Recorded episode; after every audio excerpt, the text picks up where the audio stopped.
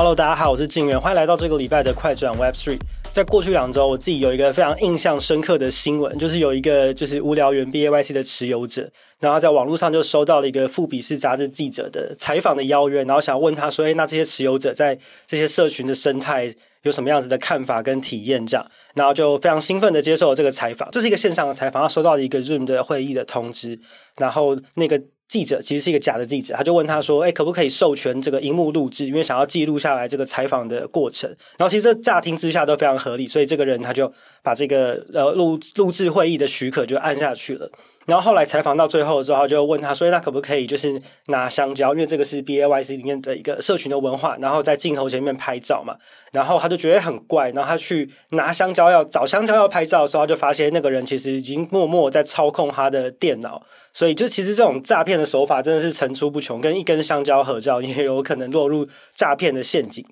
那尤其是加密呃虚拟资产这种诈骗的规模其实越来越大，因为今年还没有过完嘛，所以我们可以看一下，其实去年警政署的一个统计哦，去年一整年受理诈欺案的这个案件有二点九七万件，是过去十年来的新高。然后其实，在去年全球加密货币因为诈骗产生的这个财务损失金额有高达上千亿美元这样子的规模。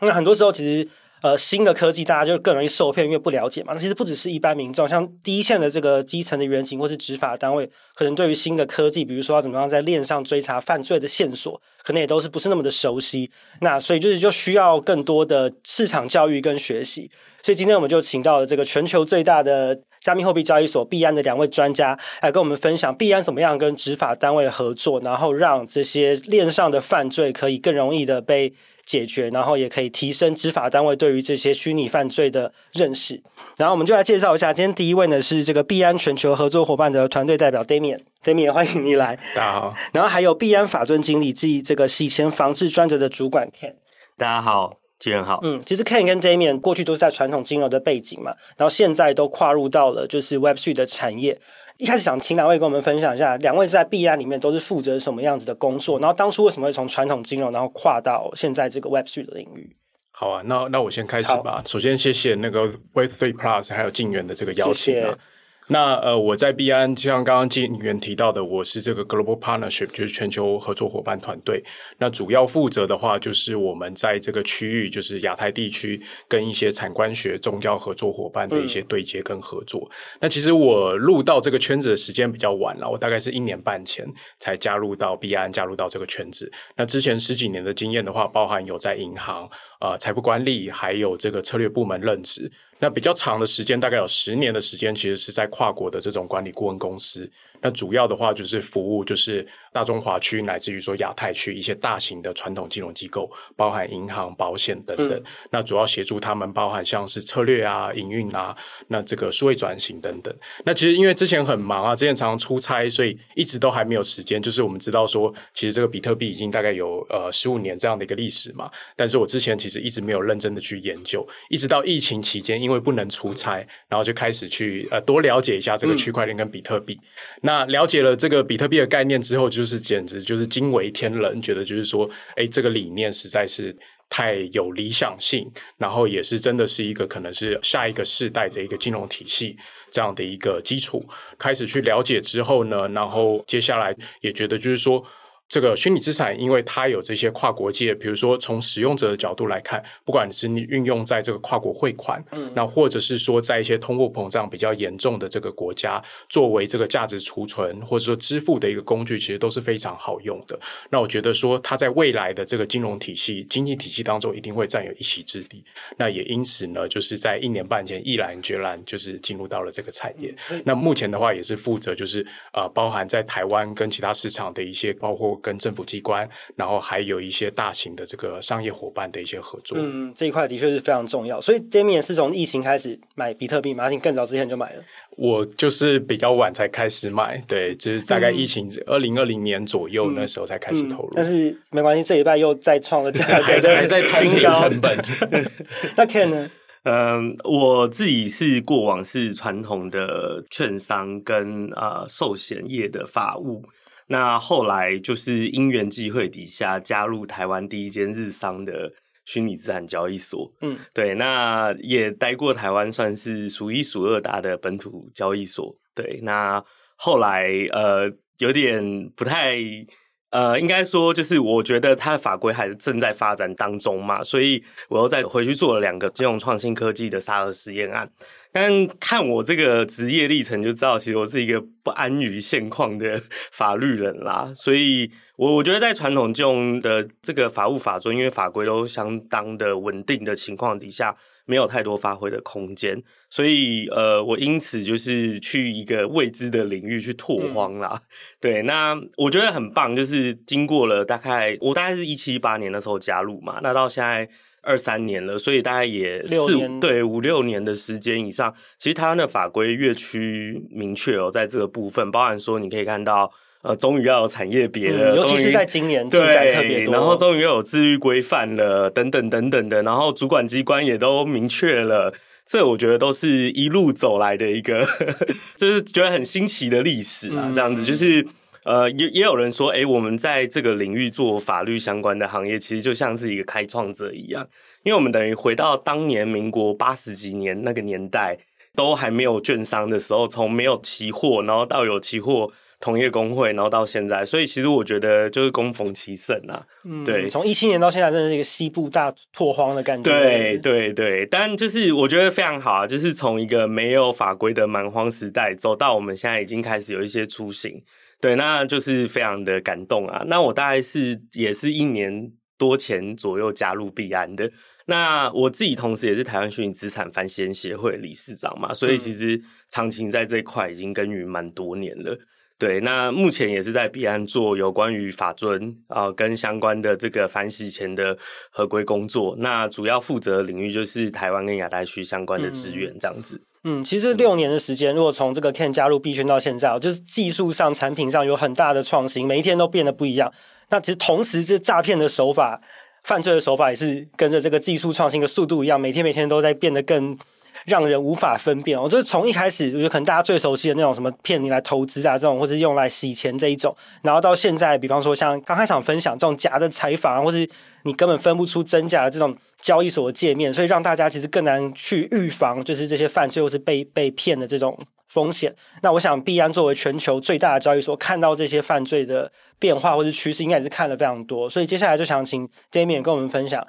你们必然在看这些这个全球这些虚拟资产的犯罪或者洗钱这些，你有没有看到一些最新的趋势或是手法？OK，首先我想先强调一下，我们认为说任何的这个技术。嗯或者是说金融商品，其实它都是中性的。对，那端看于就是说人们对它的认识，还有怎么样去使用它。那打个比方来说，其实像信用卡好了，三十几年前当信用卡开始慢慢普及，银行开始发信用卡的时候，其实一开始大部分人也不太信任这个东西。对，就是那那时候也比较多这种盗刷的这个事件，比如说你去加油站加个油，或许就被盗刷了。但是时至今，其实大家对于说这个呃保护的意识比较强，然后相关的这个保护的技术。也提升上来了，那现在几乎是人手一卡嘛，甚至是更多。那所以说，其实这个科技。在这个发展的过程当中呢，就是呃用户的这个教育，那还有这个是说呃相关机构的一些防范，这个是非常重要的。那假如说回到虚拟资产的话，事实上我们认为是说呃，我觉得要透过数字来说话了。嗯。那根据这个 Chainalysis，那也就是说全球算是最知名的这个币流追踪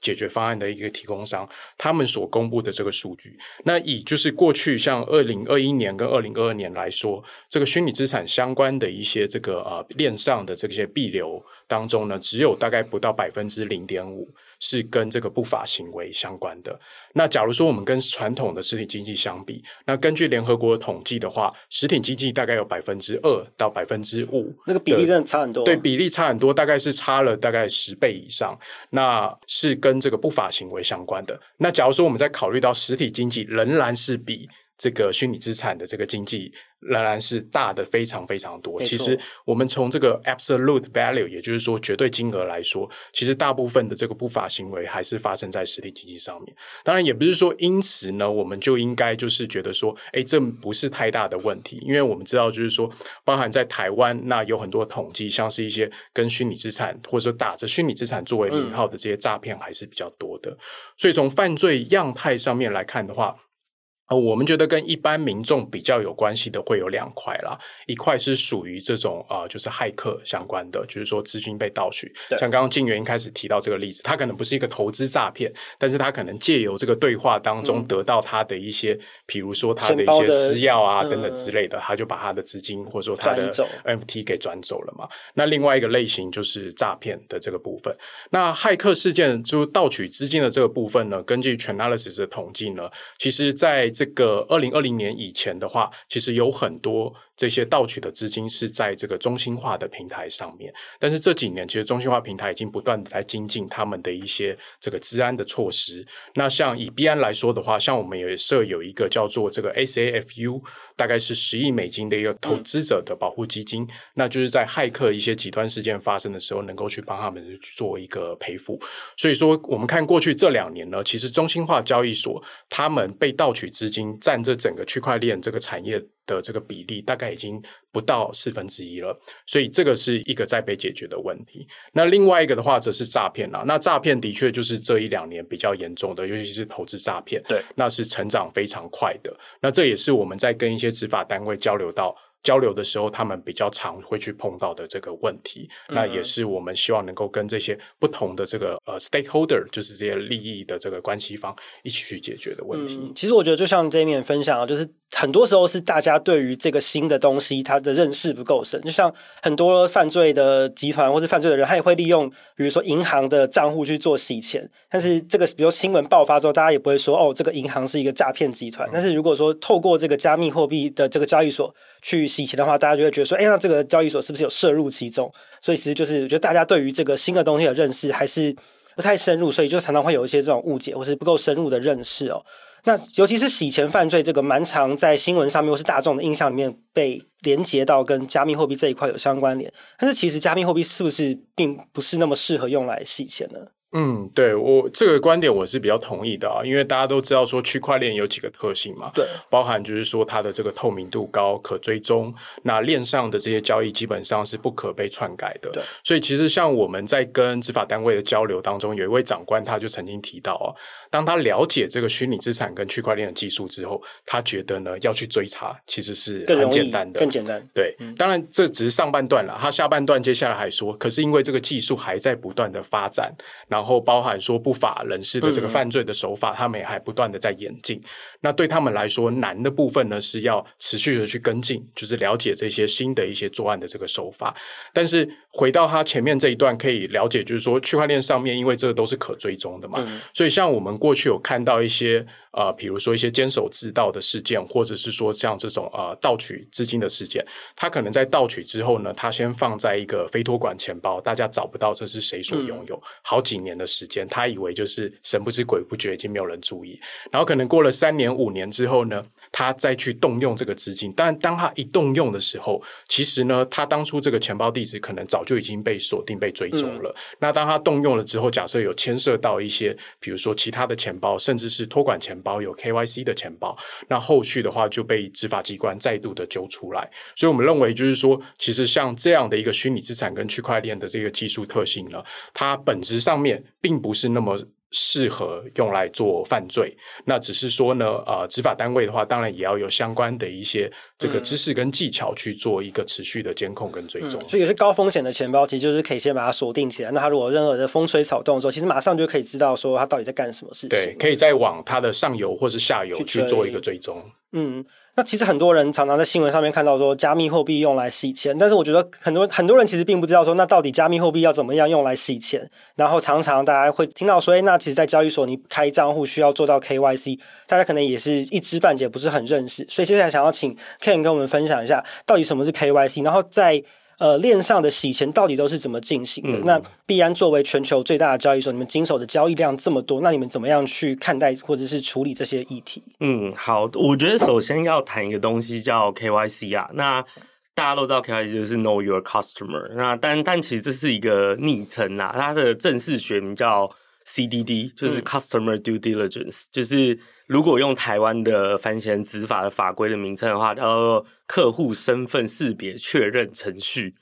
比较老口啦，所以后来大家都讲说哦，叫 KYC KYC 这样。那 KYC 它其实只不过是 AML，就是 Anti Money Laundering 反洗钱的其中一环。那其实真正呃整体就是要防治就是洗钱跟打击资控，就是 ML 跟 CFT。对，那那这个是一个比较完整的洗钱防自己打击自恐的一个整个规范程序这样子。那呃。KYC 其实就是我们讲叫 Know Your Customer 以外，它里面有很多处理的细节。嗯，不然说你去银行开，其实跟银行很像，就是类似传统中，你去开一个银行账户，你也要提供你的身份证件吗？嗯、然后它后面也会做一些姓名结合，去扫一扫，哎，看看你是不是负面人士啊，或者是这个政治人物这种高风险、啊，确认你不是一个奇怪的人，对，确认你不是一个奇怪的人以外，然后他还要看你的水电账单啊，去确认你的地址啊，等等的。那当然，呃，这几年其实这个 KYC 是越做越好啦。这也 echo 到刚 Damian 前面有讲的，为什么就是犯罪分子越来越不喜欢用中心化交易所了？因为要做 KYC 嘛，所以他们就会渐渐的往这个去中心化交易所跑。因为去中心化它不用做 KYC 嘛，大大抵是这样。那币安其实在这两年内，就是我们的反洗相关的这个制度啊、提升的非常非常多啊。那我先 echo 一下你刚刚那个的另外一个问题，说那犯罪分子要怎么样透过链上去洗钱？因为其其实就是呃，跟那们讲一样，没有错，的确是因为。啊、呃，在这样的一个环境底下，透过链上洗钱很容易被追踪，因为它是一个公开的账本嘛。但与此同时，它又有所谓的匿名性，所以说它也变成是说，犯罪分子除了看到，就是虽然觉得有可能会被追踪，但他还是会尝试去用匿名性跟可以快速跨境转这个特性去做到。嗯、那它其实就某程度是一个可以承载价值，然后适合洗钱的这个物品，这样子。嗯对，那所以还是有若干分子会去用这样的方式去使用，所以说其实我们后面可能也会提到说，我们有一些链上追踪的币流追踪软体，那我们也会去用这样的追踪软体去追查这样的犯罪。嗯嗯，其实犯罪的样态非常的多，那变化也非常多。我觉得其实执法单位有时候在接受这些报案或者在追查这些犯罪事件的时候，其实最大的难题就像可能刚刚 Damian 有分享到，就是要很快的你要去学习最新的趋势或者最新的工具。这可能也是第一线的这个执法人员面对到最大的挑战。就像我身边，其实之前有朋友也是有被这个加密诈骗，但是他因为金额比较大，要去报警嘛。但是后来就是警方可能也受限于他们的工序或是人力，所以就没有办法再追查得更深入。所以呃，就看那边观察，现在执法单位在追查这一些呃洗钱犯罪的这些案件上面，比较大的挑战或者什么？嗯，我觉得第一个啦，就是嗯、呃，就像其实你刚刚问题就已经有提到，嗯、就是第一个是他比较不熟悉这个东西嘛，甚至可能一开始钱包啊或者等等的都不是很清楚。对，对啊，像早期我在台湾去法院开庭的时候。就是法官连这个虚拟账户都不知道什么意思，因为他可能会以为说虚拟账户就是假的，嗯、但是可是虚拟账户其实，在传统金融机构，它就是一个，就是比方说你要缴学费，然后他就会给你一个缴缴进去。对，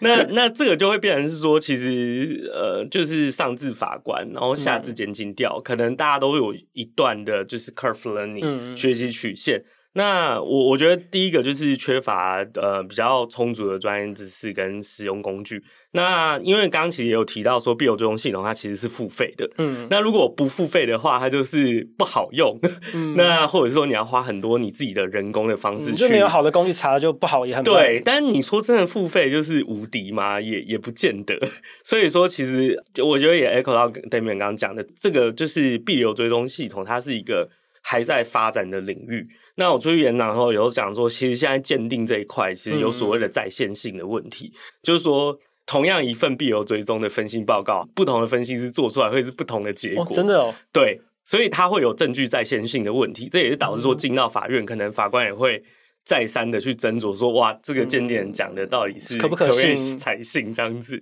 嗯、对，所以我觉得专业知识跟这个技术，就还有方法论，都在还在发展中，这是一个。大家都需要不断在精进跟努力的这个部分，嗯，嗯，那另外一块是那个调证的困难度，因为其实你刚刚有提到，就是说大概他们会怎么洗啊？其实最经典的投资诈骗洗钱，就是他骗到在台湾骗到钱以后，就把币打到国外去，国外的交易所基本上就是没有办法回来，嗯、甚至打到去去中心化，他没有做 KYC，你甚至连调证的对象是谁你都不知道怎么调。对，那这就是调证困难。那我觉得这一块后面可能我们也可以多分享一些，就是其实币安在这一块做真的是我觉得蛮领先业界的啦。嗯、对，其实由专家来直接分享他们的经验，或是要用什么样子的工具或怎么样识别，其实是最快的。那其实我知道过去一年币安在台湾也跟执法单位合作做这些就是虚拟金融犯罪事件的这个教育嘛，所以 Damian 也可以跟我们多分享这一块。那币安在台湾跟执法单位是怎么样合作去打击这些犯罪？好啊，好，我们在跟执法单位的合作主要有两个层面啦，一个就是协助他们的一些执法请求，例如说调阅一些这个用户的这个资料等等的。那另外一方面的话，则是这个全球执法的培训计划。那因为刚刚讨论到很多嘛，其实很多执法单位他们接到这样报案，收到一长串的这个地址或是一个这个 transaction ID，其实他没有相关的知识的话，他根本不知道该如何着手。所以我们在这边也跟他们做很多的这个合作。那在执法请求的部分，像以 B 币安在全球范围来说，从今年的一月到十一月中，那已经协助了全球大概一万两千多名这个有注册的执法人员。那他们呢，在我们的系统上面已经发出了这大概呃超过五万件这样的一个请求。那我们只要核身，就是说这个人他的确是一个这个注册在案的这个执法人员，那我们就会协助他去提供一些相关的一些资讯，这样子。那在全球培训计划的部分的话，我们在今年的部分呢，线上线下在全球范围之内也已经举行了超过了呃一百二十场相关的一个培训。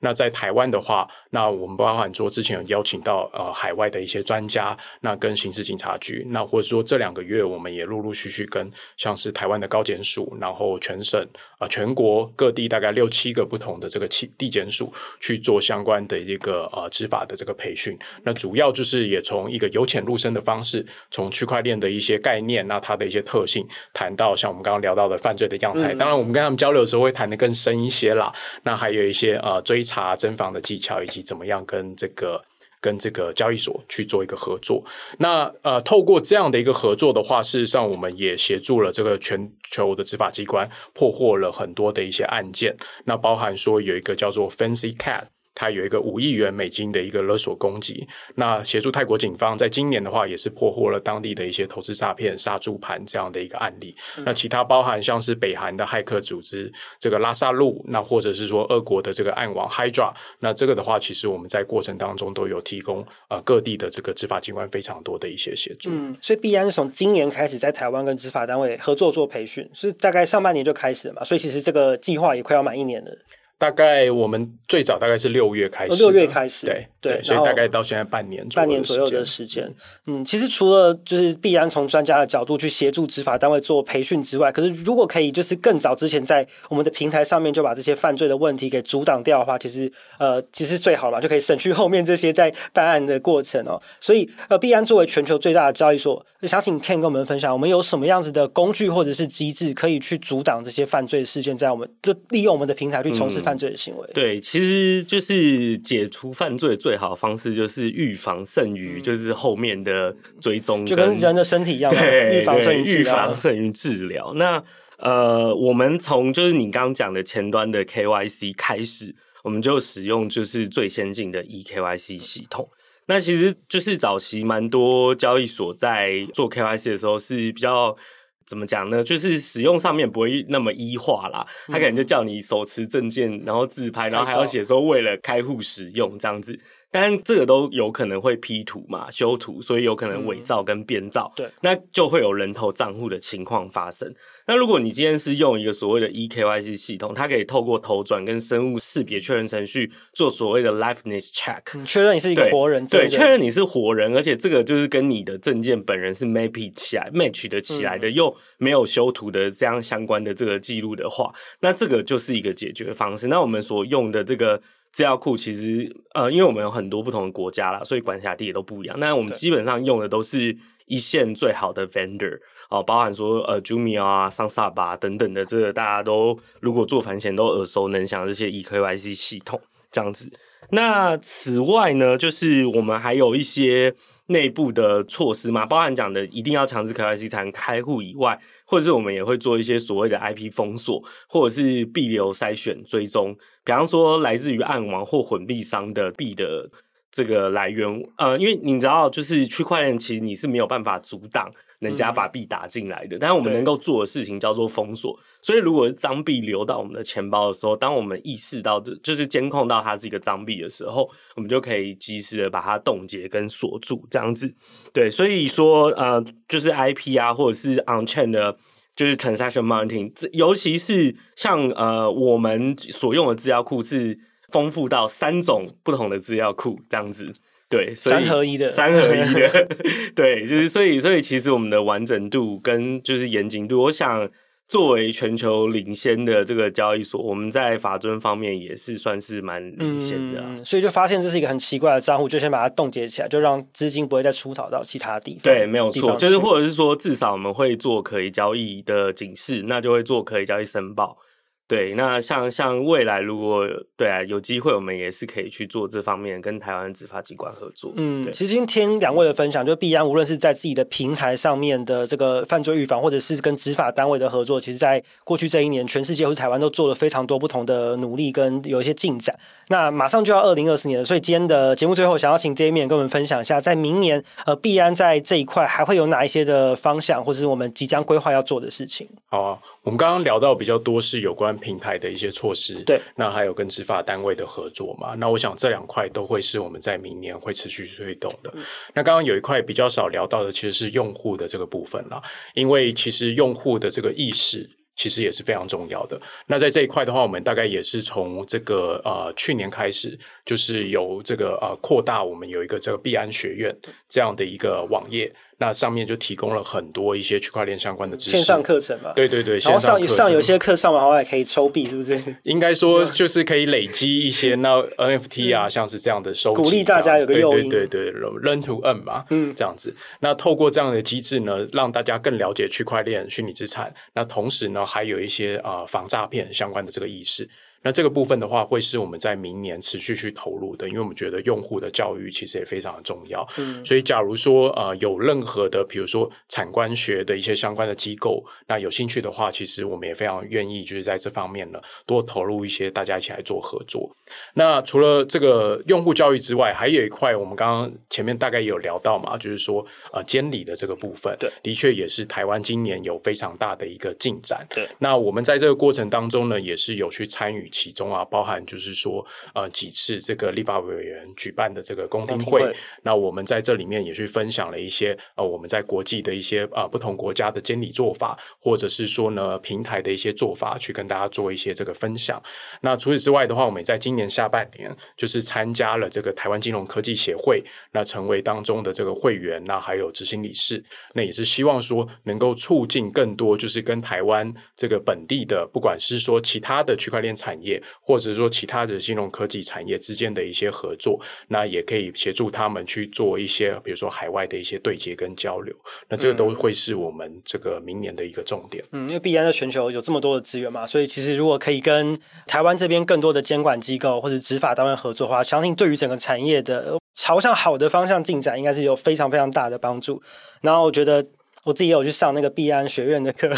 所以也非常推荐大家，如果就是还有一些事情还不是那么清楚的话，也可以去上一下。那也希望大家在未来的一年都不要被骗。好，好，谢谢。好，今天非常谢谢 Ken 跟 Damian 的分享，我是静源，我们下周见喽，拜拜，谢谢，拜拜。